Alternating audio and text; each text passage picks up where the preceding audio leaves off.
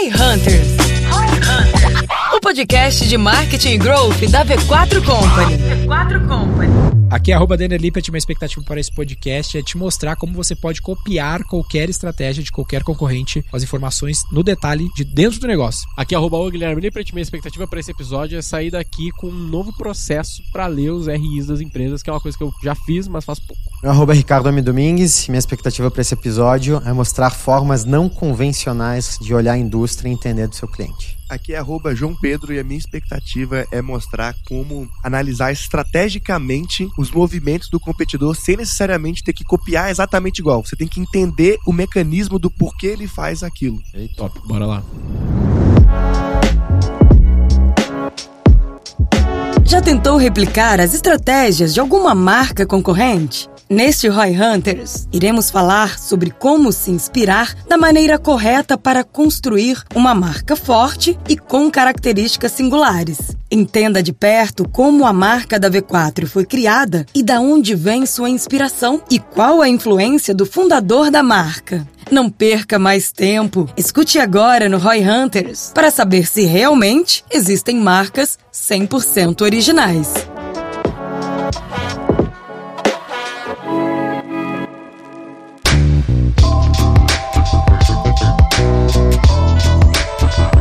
Sejam bem-vindos a mais um Roy Hunter. Vamos lá, então, a gente Vamos. quer falar um pouquinho sobre benchmark, né?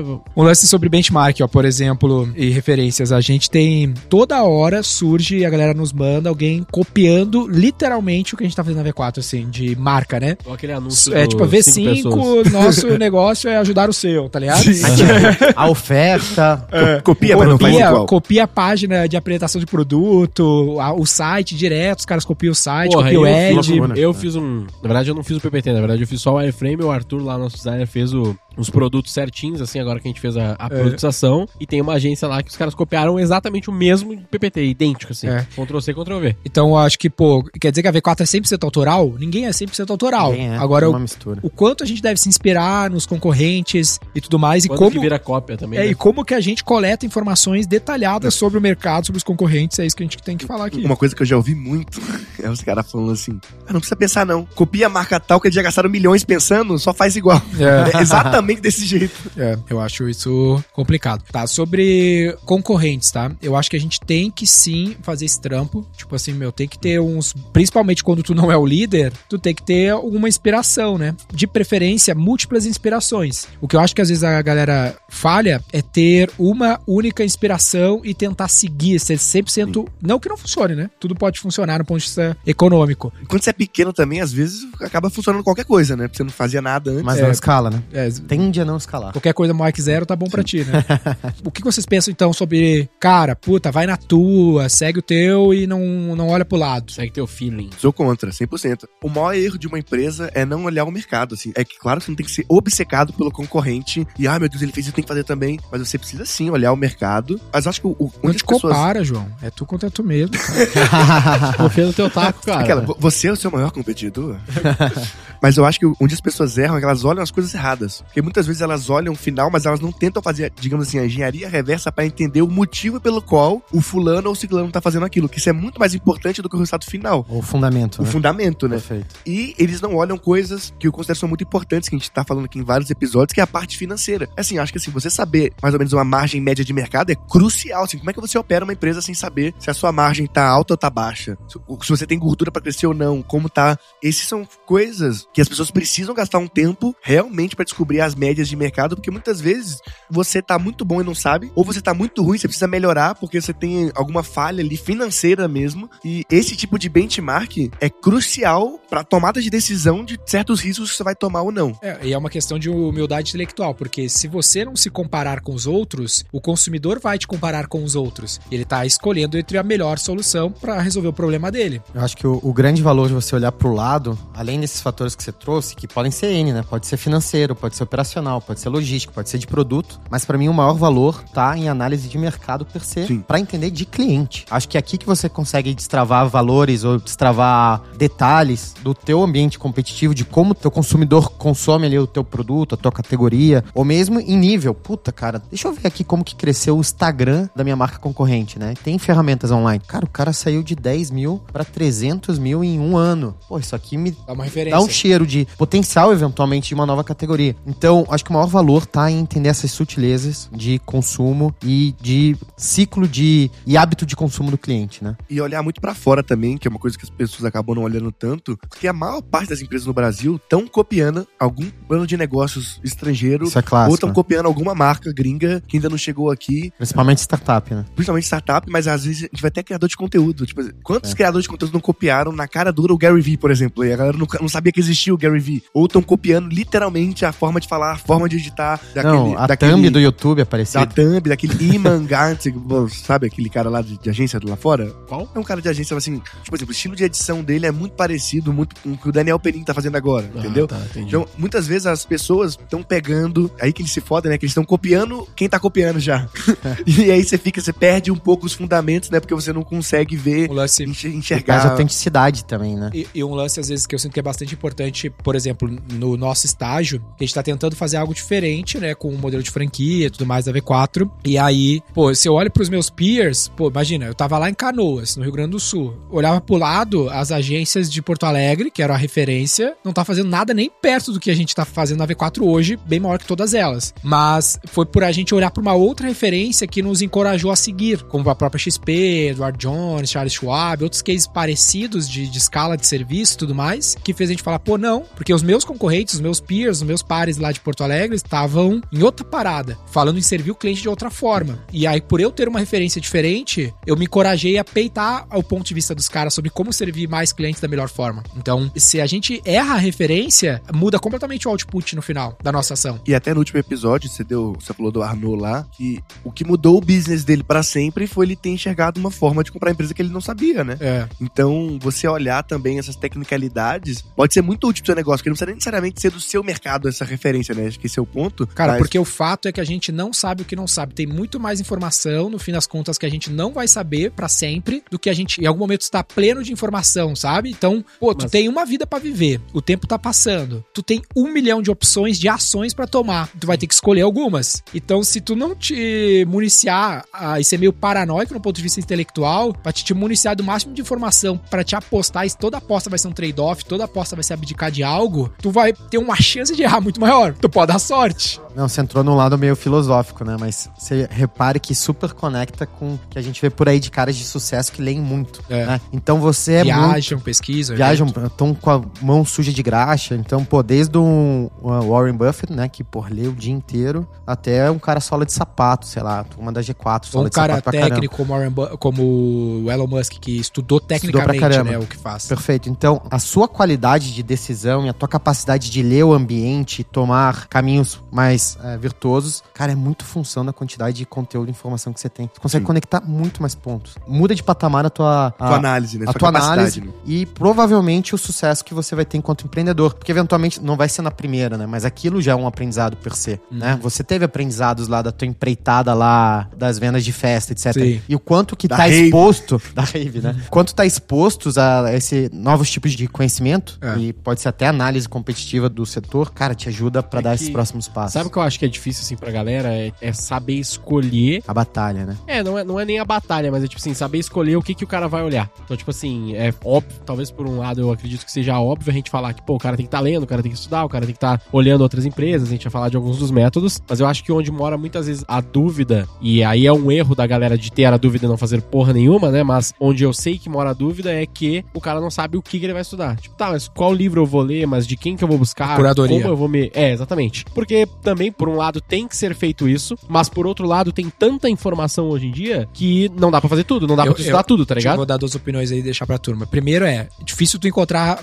respostas exatas. O que pra mim é mais próximo do fato é, sempre a tua prioridade vai ser falar com o cliente. Então tu tem que estar falando com o cliente, porque o teu trabalho é servir cliente. Ah, Hoje mesmo, um cliente falou: Ah, não vou na flagship hoje, tem um tempo pra falar comigo. Deu, puta, entre as várias coisas que eu tenho pra fazer, eu achei um tempo pra falar com o cara, porque o cara cara, é cliente. Tô, sempre que eu puder falar com o cliente, eu tenho que falar com o cliente, porque isso vai fazer eu aferir melhor o meu olhar das decisões que eu tenho que tomar pra servir bem o cliente. Sim. E aí o outro olhar que eu acho que é mais próximo do fato, pô, todo mundo tem uma opinião. Isso é eu tava discutindo até em Harvard lá no imersão que eu fui lá fazer lá. É, que, cara, todo mundo tem uma opinião pra te dar sobre o teu negócio, tá ligado? É muito fácil dar pitaco aqui. Claro, é, é, é time de futebol, tá ligado? Todo mundo tem uma opinião de que faria no teu lugar. Então, pra mim, tu tem que ouvir players que têm resultados de fato, que entra o aspecto das empresas de capital aberto. Pô, se tu for seguir um influenciador no Instagram, cara, tu não sabe se aquele cara tem resultado. Ah, o cara mostrou quanto ele fatura, se ele tem aquele fato, foi auditado. Cara, a gente vê cada coisa, a gente discute nos grupos, dos cara publicando faturamento, e tu começa a olhar a inconsistência nos números que o cara mostra, margem. Mano, não é auditado, não é um fato. Hoje a gente vive num mundo com. tro- Só no Brasil tem o quê? Umas 500 empresas de capital aberto, só na B3, né? Acho que é mais. Mas Quanto que mais? o mundo, então, esquece. Então, pô, pra qualquer setor que tu tiver, cara, tu vai ter algumas. Cara, eu não vou falar nem de dezenas, uns três bons benchmark, uns bons, três boas referências de capital aberto auditados, que aqueles números que tu pode abrir, vai falar um pouco sobre isso, ver o que o cara tá fazendo de fato, não uma especulação. Que talvez o Com playbook números, seja né? muito Com aquele. números. Talvez o playbook, nesse caso, nessa segunda parte, seja o de tentar buscar da fonte de alguém que já atingiu algo parecido com o que você acredita que é o teu futuro. E É. no nosso caso é, é legal, que é tipo assim, não é que eu queria meio que tornar um framework o que tu fez ali, que é tipo assim, a gente é uma assessoria de marketing e tal, então o nosso benchmark óbvio seriam as agências e outras empresas que fazem a mesma coisa. Mas tu tornou um pouco menos específico isso pra tipo assim, cara, a gente presta serviços. É que aí entra Né? na discussão de em qual business você está. É, isso também Porque, é importante do tipo cara assim, saber, isso. porque senão ele vai olhar pra É. empresa errada, Mas eventualmente. esse uma é o lance- reflexão esse- própria, né? Esse é o lance de falar, falar com o cliente. O cliente não quer uma academia, aquele papo. Ele não quer o Jobs produto, ele quer o jobs to be done. Eu estou no business. Eu falei hoje com uma galera do BTG lá que tô negociando um negócio com eles. E aí eu falei, cara, a gente tá no mesmo negócio. Eu ia ver 4 BTG. Porque o meu negócio é, é o meu cliente dar mais resultado do capital investido dele. Ele pode alocar contigo ou pode alocar comigo. Eu tô competindo, eu tô querendo o mesmo dinheiro que tu quer. Que tu tá querendo tentar tirar do cliente PJ. Tá querendo falar que o cara alocar o dinheiro contigo vai ter mais ROIC, comigo vai ter mais do que contigo. Eu vou tentar tirar o dinheiro de ti, sacou? Porque o meu business é um business de maximizar retorno sobre o capital investido. Então não é o- a publicidade é o meio. Fez sentido? Sim. Faz sentido. Então eu vou olhar o RI da XP, eu vou olhar os produtos da XP. Aí, relações com investidores, pra É. quem não conhece. Mas aí é um ponto importante também, de que as pessoas falham muito antes de começar o business, fazer esse benchmark. O ideal, um dos sonhos, seria você pelo menos conhecer um pouco do mercado que você está pisando antes de entrar, né? Mas no universo que as pessoas já têm o business, você olhar pessoas que fazem a mesma coisa que você, também é importante, pelo menos para você saber onde mais ou Ah, menos ali onde, onde você vai se posicionar. E o que o Daniel falou é um pouco mais distante, né? Porque ele já tem um business e ele tá mirando o próximo nível, né? Que é, além de ser uma agência, digamos assim, porque ele já estruturou uma assessoria, ele já tem essa operação, ele já sabe as métricas de mercado, já sabe os custos que ele tem, o quanto de, sei lá, EBITDA ele quer ter, etc. Mas eu diria que olhar o RI é, é ótimo e a pessoa tem que entender uma coisa, que o RI é um storytelling numérico ali que o cara tá fazendo. Porque a empresa, ela não tá só reportando o que ela De bom grado, né? não, não, mas não é só isso. Ela não tá só reportando o passado. Ela tá guiando o que ela acredita pro futuro, né? Porque os investidores, quando a empresa faz IPO, ela vende um plano. Ela fala assim, ninguém levanta IPO pra pegar dinheiro e só pôr no bolso. Não, você levanta dinheiro com um objetivo. Tipo assim, quero eu abrir trazer mil mais retorno sobre o capital que o É. cara tá alocando. E aí os investidores vão...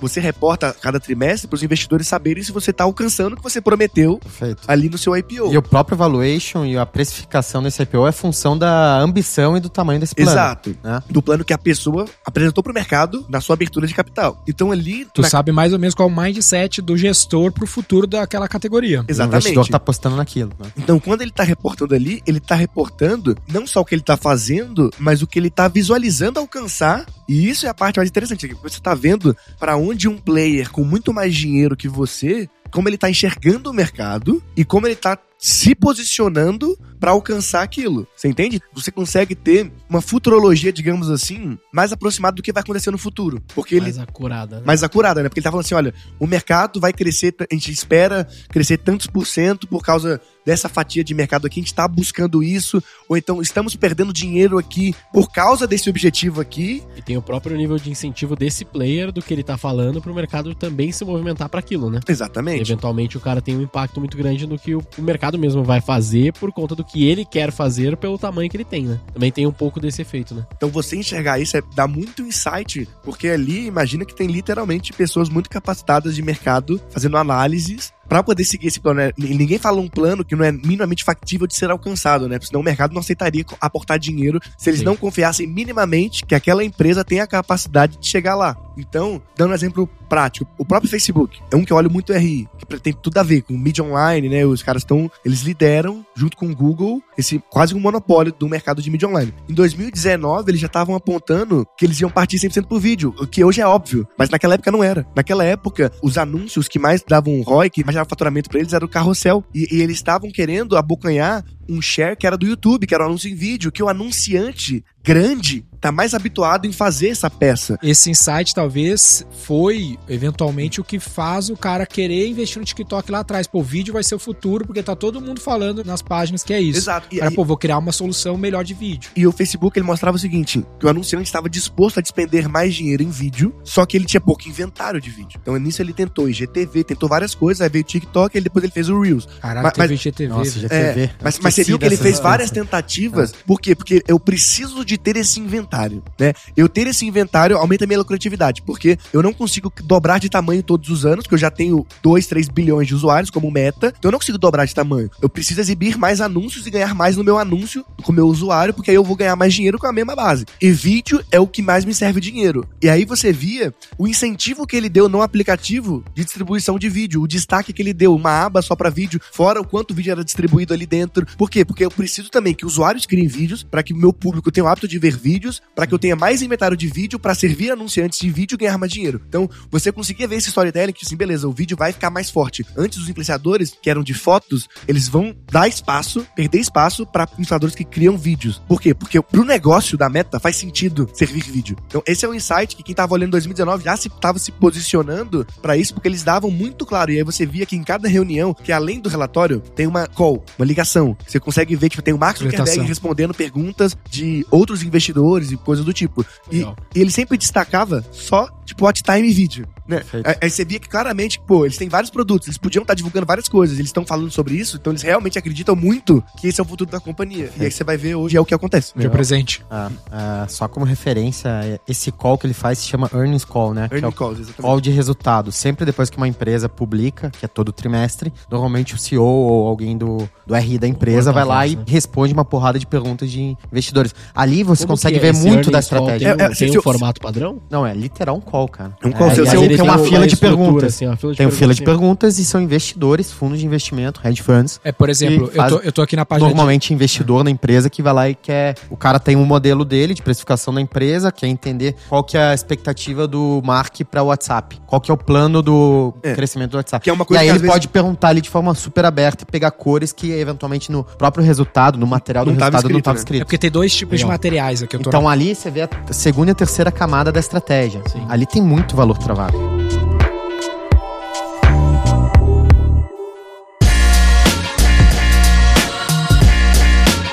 Aqui na página de RI da XP, então qualquer empresa de capital aberto vai botar a empresa RI, Tem a seção de RI no menu, podem Tem- procurar. é, tem a sessão, e aqui a gente tem basicamente a apresentação de resultados, que é o PPT que eles usaram na call, tem a gravação da call, e aí tem as divulgações de financeiras mesmo da, Sim, da feito, empresa, que que, é são, pad- contábil, que é. são padrões que a- os órgãos regulatórios exigem, né? Perfeito. E uma das coisas legais desses demonstrativos obrigatórios, eles têm as notas de rodapé, né? Então, se eles apresentam algum número de uma maneira que não é tão clara, não fica tão explícita, eles têm que criar uma nota explicativa. Perfeito. Que, que é tipo o famoso EBITDA ajustado.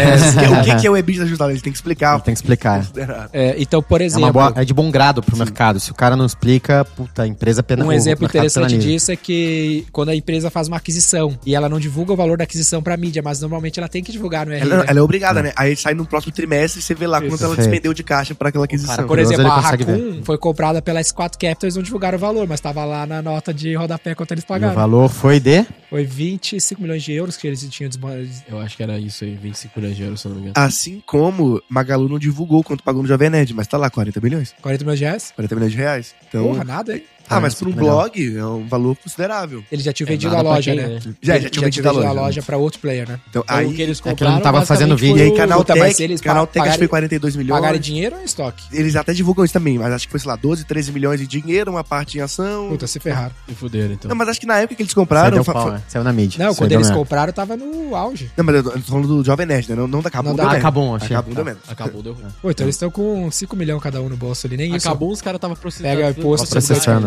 tal. Mas eles se fuderam também, não sei, eles não vão ganhar esse processo. Não sei, não sei. Não sei Cara, isso que tu menores. falou é um lance muito legal, ó. Porque pensa assim, pô, ó, vou tentar criar um raciocínio, vocês tentam levar isso pro caso de vocês. Mas, bah, o Jovem Nerd vendeu o blog dele depois de 20 anos pra Magalu. ó. Puta, estourou. Aí tu vai lá ver, pô, quanto? É o lance que eu falei pra vocês. Uma coisa é o que tu vê superficialmente no Instagram, outra coisa é o fato. Esse caminho do RI é o fato. Pô, na real foi 40 milhões. Pô, 40 milhões, são dois sócios, depois de 20 anos de trampo. Tá, mas quanto foi em dinheiro? Não, em dinheiro foi uns 10. Puta, e a- o resto foi em ação? O que aconteceu com a ação? Caiu 90%. Perfeito. Tá, então cada um levou uns 5 milhões. Se eles tivessem 50-50 não tiver outro sócio. Então, mas tu tem 30%, 20 e poucos por cento de imposto de ganho de capital. Não, fudeu. Então cada um levou 3 E milhões depois de ficaram- 3 anos, de 20, 20 anos milhões de reme-reme, né? Provavelmente eles começaram a ganhar dinheiro, sei lá, depois de 10 anos, algum dinheiro no É. bolso. Eventualmente, se tivesse sido pro virado executivo, É. teria colocado Eu muito não, tô- mais. eu né? não, não, sem nenhum Sim, juízo, sim. né? É, Obviamente. nem vou julgar se é bom É, ruim. claro. Talvez quando tu olha só superficialmente no Instagram, tu acha que o cara tinha botado uns 100 milhões no bolso. É o que nem o caso da Raccoon quando vendeu o PS4.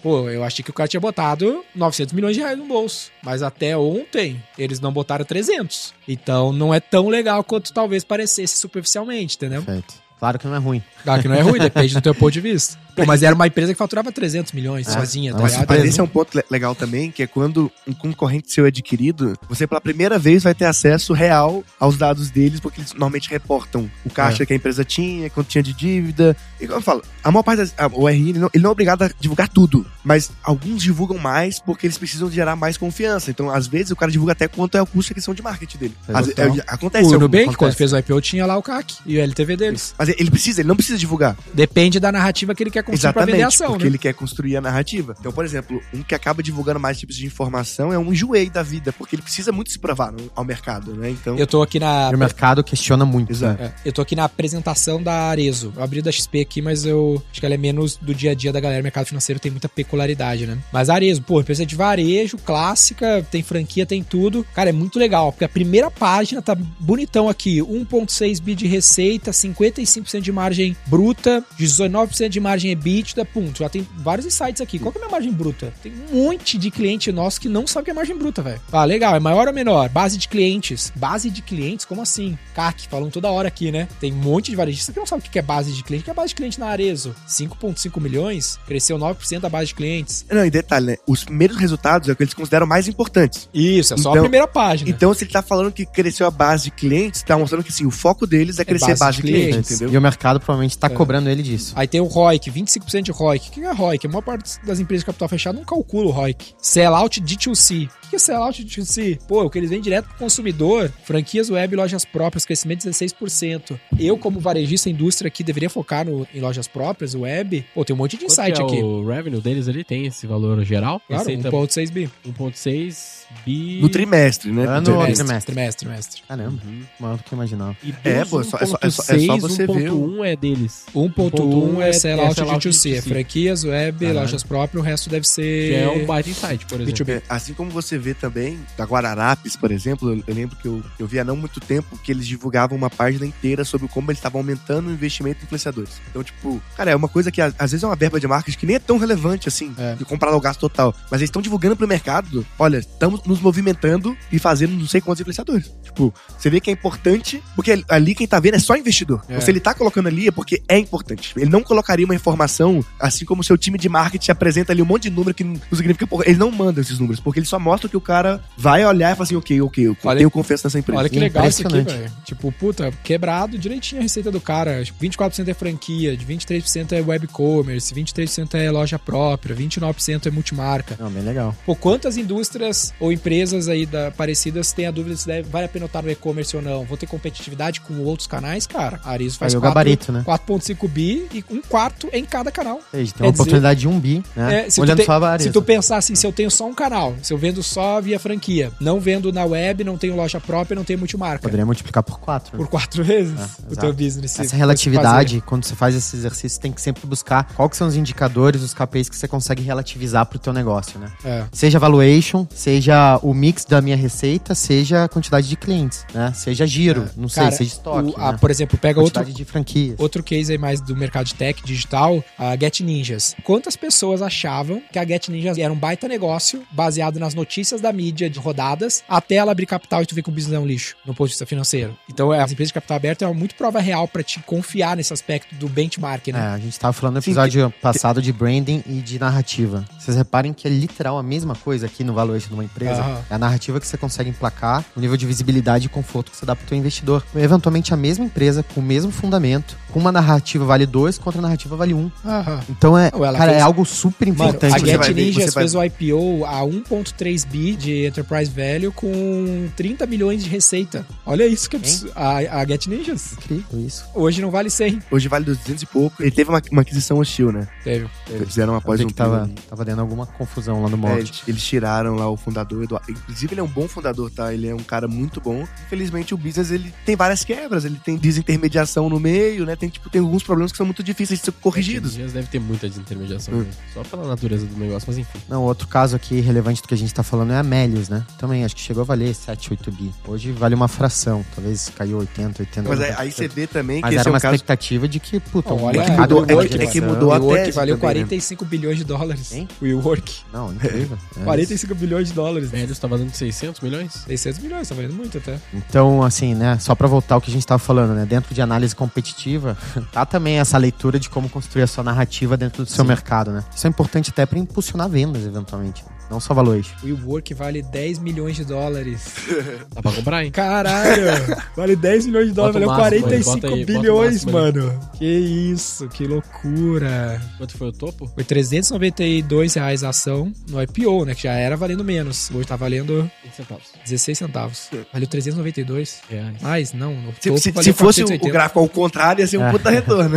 É, que foi o da Magalu. Tivesse depois comprado caiu. Ou vendido. sorteado, né? Ou sorteado. E falando de marketing, tem umas coisas meio óbvias também. Tô dando uma guinada aqui pra ficar um pouco mais prático pras pessoas também. É olhar a biblioteca de anúncios, né? Esse eu É. gosto muito. Só que as pessoas olham de um jeito, diria assim, sem tirar insight. Acho que o problema das pessoas é só olhar e querer copiar sem tirar insight. Né? Uma coisa que eu gosto quando eu tô olhando a biblioteca de anúncio é ver quanto tempo tá aquele anúncio no ar. Porque assim, primeiro eu olho a quantidade de anúncios que o cara roda, sei lá, 92. Aí eu vejo que tem alguns anúncios que estão rodando há 20 semanas, 15 semanas. E a gente sabe que, a não ser que o cara seja um idiota que ele não tá olhando, se um anúncio não performa, Ele tira. ele tira do ar. Então eu consigo ver que dentro Quem que são os ganhadores, né? olhando quem é o anúncio ganhador, quem, é que te- quem são os, os testes do cara, e eu consigo ter uma visão até mesmo de quanto em quanto tempo ele atualiza criativo, pra ver que o resultado não é eterno, né? Não é que você acertou um criativo agora que ele vai durar pra sempre. Tá todo mundo sempre produzindo novos criativos, testando novas estratégias. Aí dá pra você olhar também, contratar algumas ferramentas que eu acho bem legal de ad spill, de espionagem de ads, que aí você consegue fazer a pesquisa reversa, que é tipo, eu vou lá, procuro o produto que eu vendo, né? O meu segmento, e eu consigo olhar no mundo inteiro os tipos de anúncios que mais estão tendo veiculação naquilo, eu consigo me inspirar não só no meu competidor que eu sei, mas Qual que é olhar. essa ferramenta? Pô, tem várias Tem aqui. várias. Algumas, e é paga no E acho que tem uma que se chama Ed Spy mesmo. Ah, Ed Spy mesmo, Acho tem que uma. essa é a principal, é. Ed Spy. E, cara, mas, Mas todas, é mas essa, todas né? são muito baratas.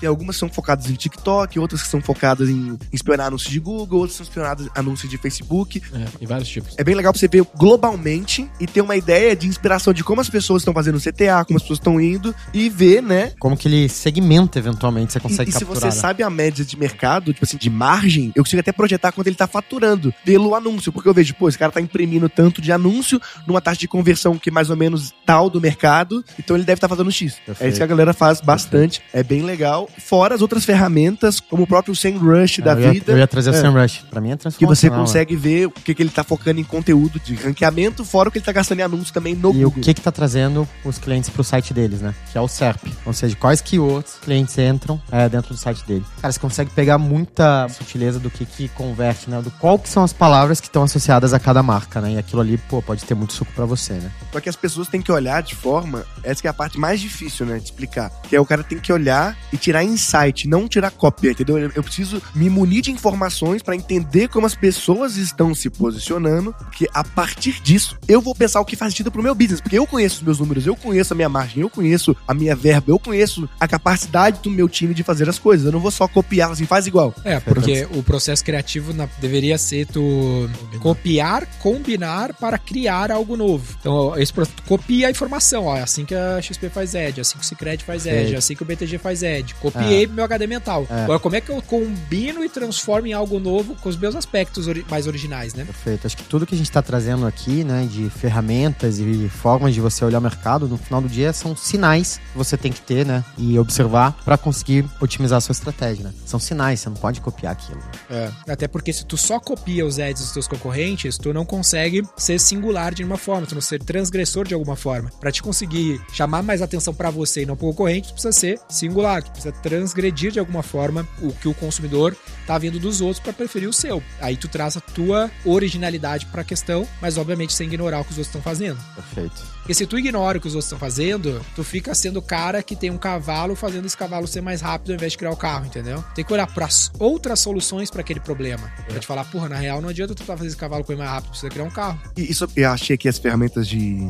Tem a de, Power de Spy. monitoramento. Eu já usei a Big Spy. É, tem a Ed Spy também, essa eu nunca usei, mas a Big Spy eu já usei. Tem também a Ed Hurt, tem a Tall Surf, Vidital, que é mais focada em, Digital em é de vídeo, vídeo, essa eu já usei, e bem boa. Flow Spy. Essas aqui são as Eu lembro que a principais. Vidital aparecia que um dos maiores anúncios ah, com mais verba e mais visualizações era da 123 Mini. É? Tanto que eles rodavam aquele anúncio. Era bizarro. Ela tava sempre top 1 anúncios mais rodados, mais visualizados. E aí você tem que olhar o mercado, cara. Acho que a coisa mais boa que alguém pode fazer, no começo aqui a gente falar, que é não vou olhar pro lado. Porque se você não tem noção disso, isso te dá muitas respostas. Tipo, por que que fulano tá crescendo mais? Porque, ó, caramba, ele tá queimando anúncio em dinheiro. Eu não tem esse dinheiro. Mas ele, talvez ele nem esteja lucrando, ele tá... Você conhece o seu mercado, né? Assim, pra esse cara tá gastando essa quantia, ele tá queimando. Aí é o caso de um Get Nisso. Quando você vai ver no, no IPO, você vê ele, tipo, de fato, tava queimando. Não É. tava tendo um crescimento, mas tava tendo um crescimento financiado por outra parte. Que também é um caminho, tá? Não necessariamente é, errado. Ele tava esperando uma retenção do cliente, que não veio. Exato. É um transacional. Ele ia ter que pagar sempre pro cliente voltar, né? Tipo um Nubank da vida, né? Que, que agora tá colhendo resultado, deu certo. é, só que deu certo, exatamente. Ó, então o Nubank é o Get Ninjas que deu certo. hein? É, tipo esse de intermediação.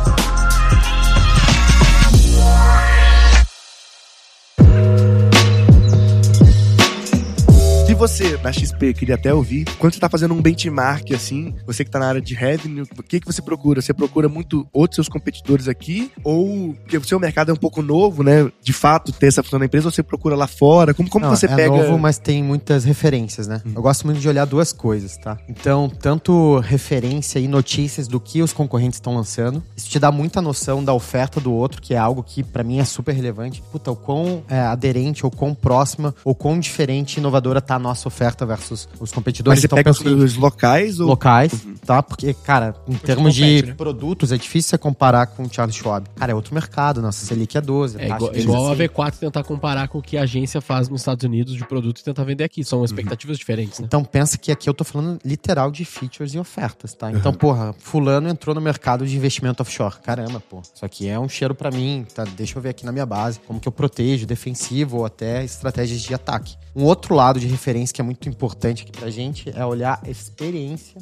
de contratação de app mesmo, de produto per se ali, de usuário movendo, e mexendo e contratando, tanto aqui no Brasil quanto fora. Aí a, a referência do exterior acho que é Ajuda. mais bacana ainda, porque esse cara, ele tem outros costumes, outro mindset, outro framework de trabalho. Cara, a tua chance de ver algo inovador ou fora da caixa, dentro dos padrões brasileiros de pensar um problema, é muito maior, cara. E daí pode O vir ângulo muito que ele suco. tá vendo é outro, né? É, pode vir muito. Mas, mas como você pega benchmark, não necessariamente da ponta final, mas assim, da ponta mais operacional? Como é que você pega benchmark? Tipo assim, como eu vou organizar o meu time? Da tua atividade. da sua Cara, atividade. aqui é, aqui é muito específico, né? Minha pergunta, no meu caso, eu olho muito e, tenho, e bebo muito da Reforge. Então, Reforge, pra quem não conhece, é uma das maiores escolas do mundo de growth, reforge.com. É muito famosa e, e muito grande no Vale do Silício, sobretudo, de startups. E ali ele tem um conteúdo de altíssimo nível. O case da V4 Tanto pra lá, fazer. inclusive. Tem? Tem mesmo, Não, tem. tem mesmo? Aham. É, achei que... Esse da V4 a gente escreveu com eles. E HBS também deve ter, né? Na Harvard Tô, tô Business, trabalhando né? nesse aí. É, esse aí também tá vindo. Esse daqui, 10 anos? É, não, Sim, sim. Três, três. Trêsinho. Três é bom, três é bom. Então, do lado técnico, Reforge e até Twitter tem sido excelentes referências. tá? mesmo, né? Cara, Cara, eu- Twitter, eu tô mudando totalmente meu share of attention, né? O tempo de consumo de TikTok. Instagram Eu, tá indo fa- pra eu Twitter. falo isso. Não, você já tinha falado antes. Na parte Eu de... gosto do E LinkedIn. principalmente pra AI, tá? Aonde Exato. a conversa tá acontecendo de AI, pra quem quer referência e tá acima da curva, né? Tá avançado aqui, tá. Quero, É, depois Twitter. eu, é, não é o assunto do episódio, mas depois eu quero dicas de como achar esses bons Mas tu tem que no cuidar em rede social, que é o ruído, né? Porque tu não sabe Claro. os bastidores, tu tá, Sim. só tá vendo uma fotografia. É o que a gente mas, falou há Mas o que eu acho legal do Twitter é a única rede social que eu vejo que o cara vai lá e fala assim: consegui tal resultado, ROI, tarará. aí os caras debatem mesmo, tipo assim, mas como assim? Aí, aí você vê pessoas falando assim, mas o meu é tanto. É uma Legal. conversa. É, tem essa conversa direta ali mesmo. É uma né? conversa muito mais do que no Instagram, que é tipo assim, como eu faturei X milhões e acabou. Tipo assim, e as pessoas É, falam, e e as- todos- Não tem diálogo, Todos né? Não tem uma construção. vai falando assim... Que legal, a- Sete, sete, É, o- sete, pra o- mandar direct sim. pra seguir no lançamento, tá O ligado? LinkedIn é bom uh, aqui no Brasil também, porque o LinkedIn tem uma base muito maior no Brasil do que o Twitter, né? É que eu acompanho mais no Twitter, tipo assim, acho que 90% das coisas que eu acompanho é gente de fora. É, Eu também. E não pegou o nome mesmo, né? Todo É, mundo é no verdade. Não pegou, Todo né, mundo. Esse é um corte que tá indo bem também no Shorts do YouTube, que é da gente falando que o nome Twitter é uma bosta. o Twitter não, né? O nome X O que nome é X é uma merda. Mas é uma merda mesmo. Agora deve estar gente perguntando o que que é o X, né? Né? É, Como justo, assim, justo. X? X? Não Que entendi. Que É. social é? Já ouviu falar desse case da Edward Jones? Não. Cara, esse case, uma outra referência é. A gente, a gente falou aqui brevemente da, da Harvard, né? Mas eu gosto de ler muito cases de business da própria Harvard mesmo. Tu consegue comprar os cases no site da HBS lá. E nesse curso que eu fiz, um dos cases era de uma empresa chamada Edward Jones. Cara, é muito foda. Tem um trilhão de dólares de ativos sobre custódia e é exatamente igual a XP. É mesmo? Edward Jones? Tem 20 mil escritórios nos Estados Unidos Loucura. de assessores de investimento. Caralho, como é que vocês não conhecem esse? E, e ele se baseava na Charles A Schwab. gente vai descobrir que Ô, tem mano, alguma coisa um- que não é tão Ô, próxima assim. Vai sair um episódio do Roy Hunter sobre benchmark, depois você... É, vou, vou, mas vou estar atento. Vou estar Cara, atento. Mas eu mandei pro Negro, ninguém nunca ouviu falar mesmo. Eles estão com 18 mil advisors, né? 18 mil assessores. É, a gente vai olhar, vai ser tipo, pô, atende os professores de Ohio. Provavelmente vai descobrir uma coisa dessa. Deve ser eventualmente algo Ah, super nichado, Eles sabe? são super do interior. É, é eles isso, começaram, é explicado. mas ficaram gigante. Não, claro. Um trilhão. Eles acharam o nicho dele, né? É, eles foram Na verdade, crescer- eles são o Charles Schwab do, interi do Eles interior. são, tipo, a van Eles das são- finanças, tá ligado? Perfeito. Eles foram crescendo pelos interior. E aí, depois eu te mando o artigo. O artigo fica discutindo, pô, Animal, eles têm aqui. uns problemas X, que é tipo assim, eles são muito fortes com old money. E aí tem mudança geracional e essa carteira tá é passando uma pra uma outra geração. E eles, puta, será que a gente atende do nosso jeito, com high touch, né? Muito serviço, uma carteira de geração Z, millennial, né? Já que a galera morre e passa o dinheiro pra outro. E aí eles estão discutindo se eles devem ser Essa é criar uma dúvida produtos existencial. X, Y. Foda. Enfim, a referência é case do business mesmo. E A Harvard escreve muito business case, tu compra lá de 7 dólares, 10 dólares um case, e é bem no É detalhe, sempre profundo profundo. e sempre muito 360, né? Muito Ao mesmo 360. Tempo, assim, o cara consegue combinar várias dimensões. E não é enviesado, né? Tipo assim, não, não é o cara falando como o business dele é, É. top. É alguém avaliando o business deles. e- Puta, deixa eu te falar. E aí a Edward Jones tem no, case, olha, super legal, velho. é, que é bem mercado financeiro, que é a discussão sobre eles cobrar taxa de corretagem ou como é que é o outro? Fee-based. É fee-based, que é uma Fee-based. taxa fixa e o cara faz o que ele quiser, É, né? Aí eles são fee-based. Mudaram, Fee-based. eles mudam pro fee-based no meio do caminho, aí o bagulho vai bem. Que é uma discussão que tem no Brasil também Uma aqui discussão agora. muito né? grande aqui. Uma coisa que tu falou no início que eu acho que é legal de citar, eu tava lendo, terminei já de ler, na verdade, citei aqui em algum, em algum outro episódio, chama Obviously Awesome, o nome do livro, é sobre posicionamento e tal, pô, baita livro assim, bem legal. E aí uma das coisas que eles falam também é muito sobre isso, de tu buscar as informações e pegar insights junto dos teus clientes. E aí uma coisa que eu até quero fazer um reel sobre isso, algo assim, pra compartilhar com a galera, que é sobre os concorrentes. Que é muito comum que a gente vá fazer um- uma estratégia de posicionamento, de marca ou alguma coisa assim, tá pensando na nossa empresa, no nosso serviço, na nossa solução, a gente é acostumado a pensar em concorrentes. E o que eles falam nesse livro, que é mais relevante do que tu olhar pro concorrente, é tu olhar pro conceito de alternativas, né? Que não é é, tipo assim, ah, eu vou olhar aqui, o meu concorrente é a Raccoon no V4X. Pode Isso. ser, mas uma alternativa é fazer interno do V4X. Aham. E que tu não considera muitas vezes Sim. isso, porque se tu olha exemplo- só pro concorrente, não necessariamente o Ricardo, que é cliente V4, ele não tá ali pensando hoje se a V4 tá cara, ele não vai necessariamente estar pensando, será que eu vou pra Raccoon ou eu continuo na V4? Talvez ele tá pensando, será que não é melhor eu contratar tudo PJ em Perfeito. casa? Será que não é melhor eu Que não é mais fácil? cancelar e, e botar o dinheiro no CDB? É, talvez seja mais É uma fácil. alternativa. CDI pra casa, O né? time já não tá tocando isso aqui, será que não, é Não, melhor eu botar com esse, AI? Esse exemplo é ótimo. né? E- E aí, isso é um negócio legal que muitas vezes tu não vai pensar nisso. Isso. Mas ele é fala de, tu- real, de né? as tuas alternativas, a melhor fonte de para você encontrar as tuas alternativas é falar com o cliente. Isso. Que é tipo assim, a perfeito. pergunta é, cara, que é meio quase um MHS, né? Que é tipo, se eu não existisse, o que, que você ia fazer? Como é que você ia tocar isso aqui? Como é que você resolveria este problema? Ah, essa é E o sim. cara vai te falar, pô, eu faria diferente, faria interno, eu não faria essa merda. Ele Eu fala que pra Eu nem teria uma estrutura de marketing, esse insight eu achei bizarro, velho. É exatamente isso aqui, que é tipo assim, ele fala que pra muitos produtos que você desenvolve, muitas vezes o teu principal concorrente, nesse caso, a tua principal alternativa é não fazer porra nenhuma. Eu não agi. Cara, eu não É faria inércia. nada, sinceramente eu não faria nada. Eu comprei porque é legal, porque é top, Mas porque boa, é barato, sei boa lá. parte dos nossos clientes eram clientes que não faziam nada, Não né? faziam que nada. a gente começou a fazer. Exatamente. Então Ah, a não. principal alternativa do cara é largar a mão da V4 e tá, foda-se, eu não faço nada mesmo. Não, não. tinha resultado antes, não deu resultado rápido, então eu vou deixar de fazer. Sim. Tá ligado? É, Isso é um- um principal um- um concorrente. Eu, exemplo. eu- eu já exemplo. eu já existi antes de fazer mesmo, então beleza, vou voltar como tava antes. Sabe? Exatamente. Olha que interessante Isso isso. é muito legal. Uma alternativa é o cara levantar capital, por exemplo. E dar equity, sei lá, que o próprio Tab faz no Media for Equity dele lá. Que às vezes o cara fala, ah, ao invés de eu comprar mídia na Globo com uma agência, não, eu vou dar equity pro, No pedaço da empresa. pro, pro É. Atab porque ele vai me dar mídia de É graça. menos comum, né? Mas se colocando na posição dele, o cara já nem sabe disso, então ele não tem um concorrente, tá ligado? Ele tem as outras alternativas, que ele vai achar que talvez é mais barato eu fazer sozinho no Facebook do que dar meu É. equity pra ele, porque meu equity é caro se ele for mais, talvez mais manjado ali desse negócio de percentuais e de equity mesmo, Por né? isso é importante você estar super atento à jornada do investidor e aí o aspecto mais micro do uso que ele tem no seu serviço. Investidor, Um no exemplo- caso, é cliente, né? É.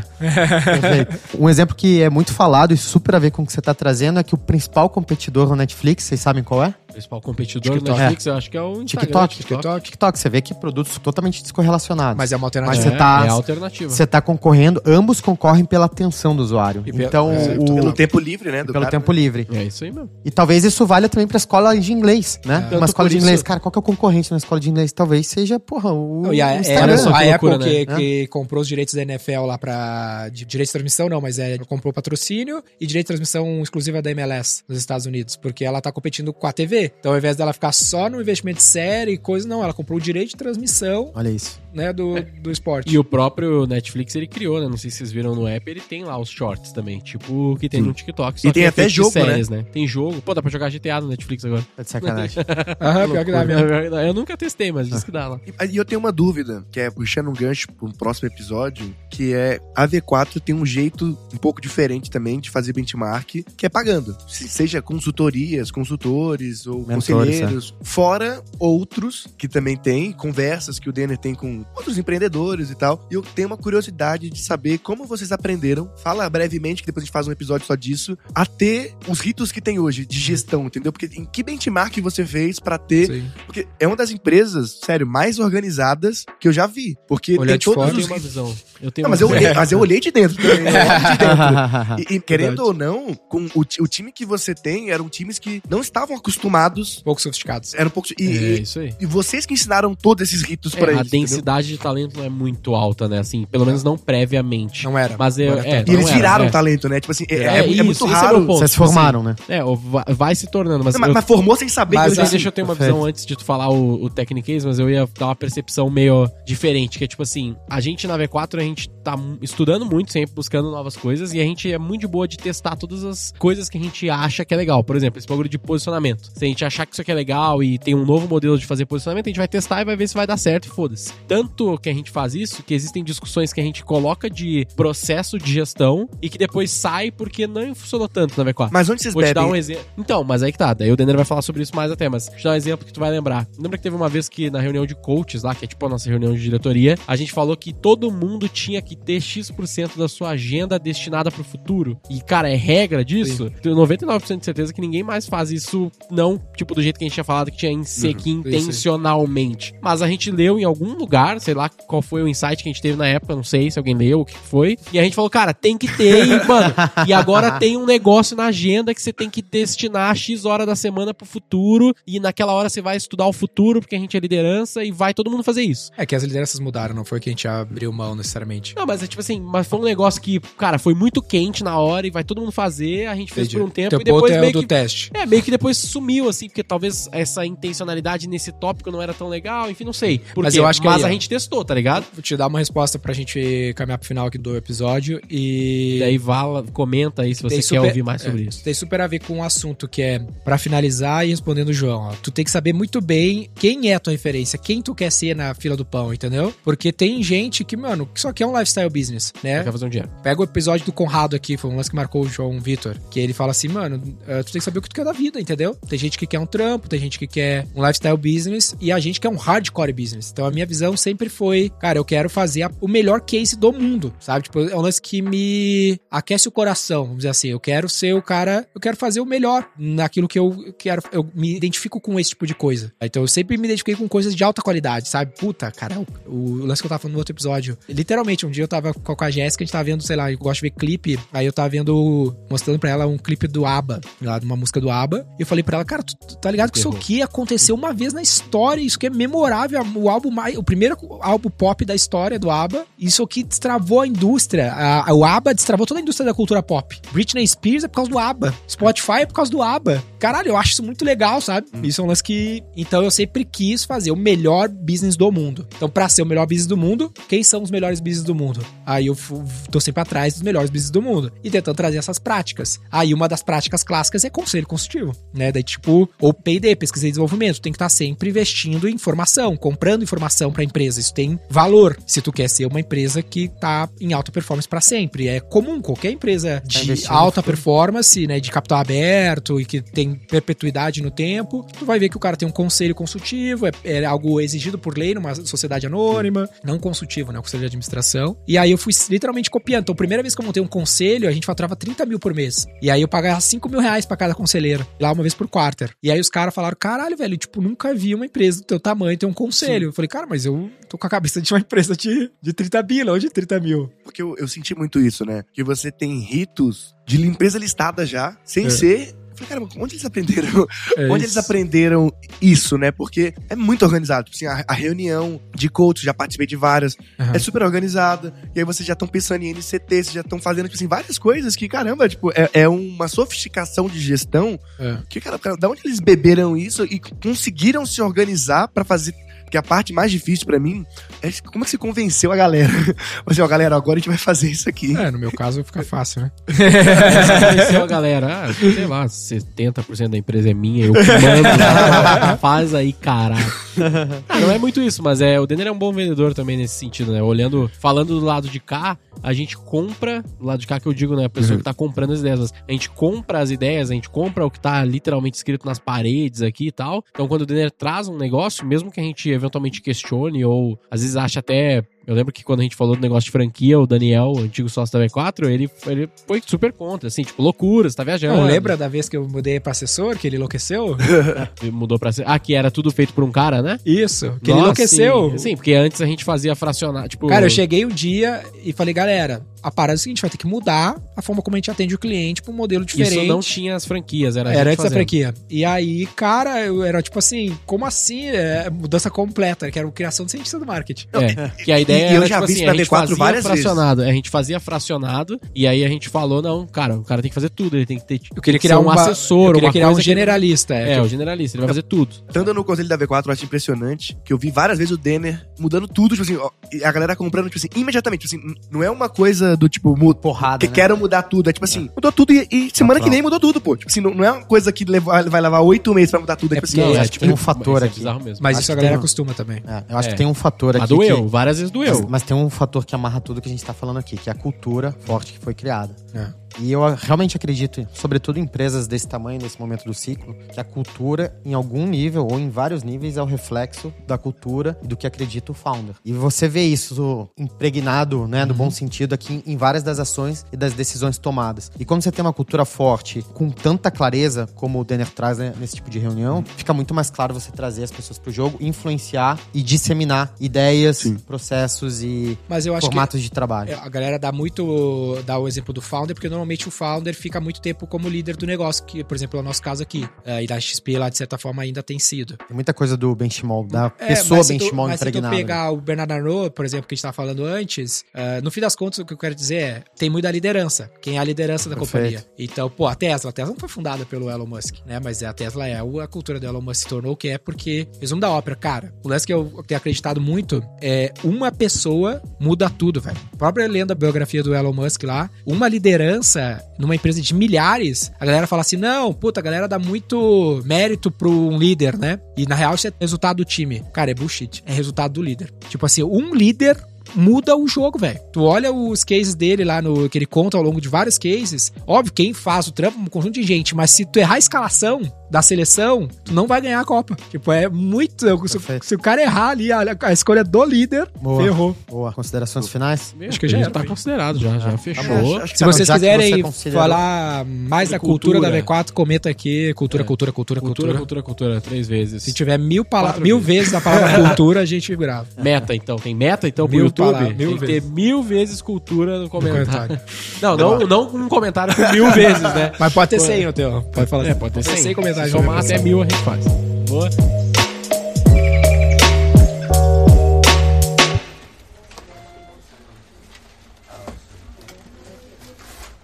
Nome do episódio: Como fazer benchmarks. Não, meio pobre. Benchmark como fator de crescimento da sua empresa? Não. Eu, eu Eu tinha. gosto do como. Eu gosto do como que eu acho que chama Aquela- atenção copia- pra, pra galera que nos É, ouve, que menos gosta de clickbait. sentir o Du, É, tá ligado? Tipo assim, co- como copiar a estratégia do concorrente. Pode Aí ser. é legal. Pode ser. Não, acho que Aí é copiar é, legal. ruim. A gente falou um pouco que não é cópia, né? É, não, sim, mas é, que é, o- é o Ah, mas é um bom é um é é é clickbait. é o cara, que eu é coloquei, o que eu coloquei no meu canal era como ler o marketing de qualquer empresa. Eu achei. É que a gente falou mais do que o é- marketing, é. que a gente falou É, também sobre aí, aí no título eu botei como conhecer as estratégias de qualquer empresa. Não, Eu colocaria co- é, que, o- que o cara vai querer copiar. Tipo assim, copiar, mesmo que a gente não. Se inspire no seu Eu acho que copiar é um bom jeito de puxar. É, o- mesmo o que a gente clickbait, faz. tipo Como é que assim, falou? o Como é cara que vai- falou? Como copiar as estratégias do seu concorrente. É. Eu acho que esse nome é bom, porque a gente não tá ensinando isso, é um bom clickbait, tá ligado? Vamos fazer benchmarks. Siga o Roy Hunters no youtube.com barra Roy Hunters e no Instagram pelo arroba Roy Hunter Oficial e faça parte do nosso grupo do Telegram com conteúdos exclusivos.